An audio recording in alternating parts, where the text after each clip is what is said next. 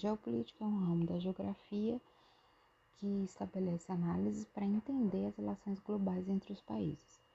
Como é o equilíbrio de forças, como é que essa relação entre as nações está se estabelecendo, e vai também estudar as relações dessas nações com o espaço terrestre que nós ocupamos. Então, tem tudo a ver com análise de território, tudo a ver com análise de conflitos, geopolítica, gente. Para quem vai fazer o Enem, é uma coisa muito importante, porque todas as relações globais, todas as relações entre países e pessoas são norteadas por esse condicionamento geopolítico que a gente está falando. Então, tem a ver com cultura, tem a ver com militarização. É, então, a maior parte dos assuntos da atualidade que pode ser cobrado de vocês no Enem vão estar relacionados com conteúdo de geopolítica. Dentro da geopolítica, a gente vai trabalhar com o conceito de ordem mundial. O que é? Ordem mundial é um momento histórico que vai estar baseado em determinado equilíbrio geopolítico. Então, cada um desses momentos históricos específicos estão relacionados com algum equilíbrio geopolítico específico também, certo? Então, tem a ver com a conjuntura histórica. Quando a gente fala de ordem mundial, a gente costuma trabalhar com duas ordens mundiais. A primeira ordem mundial é a velha ordem e a segunda ordem mundial é a nova ordem mundial. A velha ordem mundial ela está muito ligada ao período da Guerra Fria. A gente tem também outras como a ordem do período da Revolução Industrial, por exemplo. Agora, na nova ordem mundial, há um equilíbrio de forças diferentes, há uma mudança nesse equilíbrio de força. Que tipo de país comanda essas ordens? E é isso que a gente vai ver agora. A velha ordem mundial é a ordem da Guerra Fria, né? Como a gente já falou. E é exatamente o momento onde você tem uma disputa por hegemonia entre Estados Unidos e União Soviética. Os Estados Unidos representando o capitalismo e a União Soviética representando o socialismo. Esse período da velha ordem mundial, é, então, ele apresenta um equilíbrio de força baseado na bipolaridade. Existiam dois polos de poder, Estados Unidos e União Soviética, e um tentava mostrar que o outro era inferior. Aí, nesse contexto, surge, é, por exemplo, a corrida espacial. Os Estados Unidos tentando mostrar maior desenvolvimento tecnológico e é, os soviéticos tentando fazer a mesma coisa.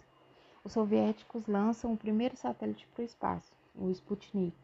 Aqui que os americanos fazem, lançam seus satélites também. Os soviéticos mandam a cadela laica para o espaço. Os americanos, logo, mandam os três macacos.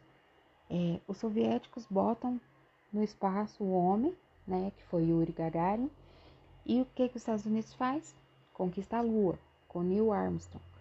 É por isso que os Estados Unidos vai financiar a transmissão do pouso ao vivo da Lua, na época, né, para vários países, inclusive no Brasil, que foi a primeira transmissão do Brasil. Isso tem a ver com esse equilíbrio geopolítico. Quem é que vai comandar o mundo? Quem é que vai polarizar o restante do mundo? Quando acaba, quando acaba a Guerra Fria, o que, que vai acontecer? Você não tem mais a União Soviética para fazer oposição aos Estados Unidos, então a ideia era a seguinte: acabou a União Soviética, nós iremos então para a nova ordem mundial, um novo equilíbrio de forças no mundo, certo? Que vai ser baseada na força dos Estados Unidos e a polarização dos Estados Unidos. Então a proposta era que a nova ordem mundial fosse unipolar. Só que enquanto os Estados Unidos estavam entretidos, brigando com os soviéticos, né, disputando militarmente, disputando economicamente, tinha outros países, inclusive alguns que se aproveitaram desse, do plano Marshall e do plano Colombo, que é a ajuda econômica que os Estados Unidos deu para a Ásia e para a Europa, e começaram a se desenvolver também. Então surge a perspectiva de uma ordem multipolar. Então a dúvida é: essa ordem é uma ordem onde os Estados Unidos é hegemônico ou é uma ordem onde, surgem vários, vários polos de poder?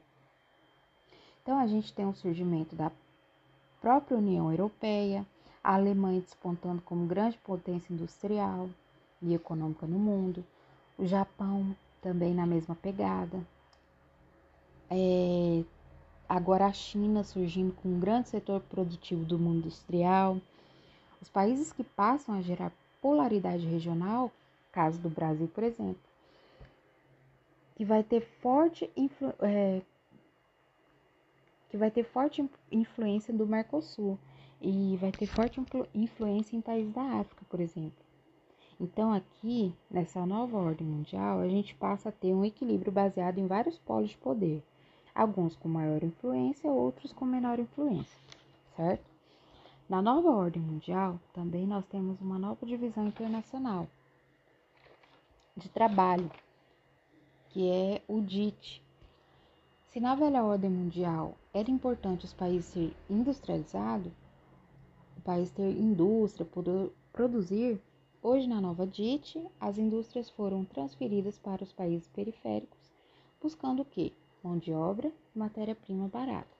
Então, eles exportaram as indústrias e os países centrais ficaram com as, com as empresas matrizes, onde eles vão administrar os, os lucros e vão realizar pesquisas, vão realizar desenvolvimento de produto, vão realizar marketing ou seja, só atividades que geram muito valor agregado, que demanda grande qualificação e geram muito recurso, muita renda. Então eles exportam os problemas, né? Porque eles vão explorar a mão de obra e a matéria-prima barata dos países periféricos, vão deixar os problemas ambientais, problemas sociais para os países periféricos e tudo isso vinculado ao processo de globalização. Aí vocês querem saber mais sobre globalização? Dá uma olhada naquele vídeo que eu passei, no resumo que eu passei sobre globalização. Então, aquele encurtamento das distâncias globais é, fazem com que você tenha empresas globais. As relações entre países estão estabelecidas entre flu, em fluxos e redes. O que é fluxo? Fluxos são aqueles que podem ser materiais ou imateriais. Quais são os materiais? Mercadoria, pessoas que se deslocam pelo mundo, pela inovação dos transportes, por aí vai. E materiais? Fluxos financeiros, fluxos de informação, aquele que você não consegue é, observar se deslocando, mas que só são possíveis por causa das revoluções industriais. No caso, a terceira revolução, né, que foi a revolução técnico-científica informacional. Esses fluxos entre vários países vão determinando quem é que comanda, quem é que está melhor na hierarquia, certo? Então, quem mais manda fluxos para os outros é que está melhor colocado na hierarquia. Essas ligações entre os vários fluxos circulando pelo globo formam as redes e, que são formados por vários fluxos, ok?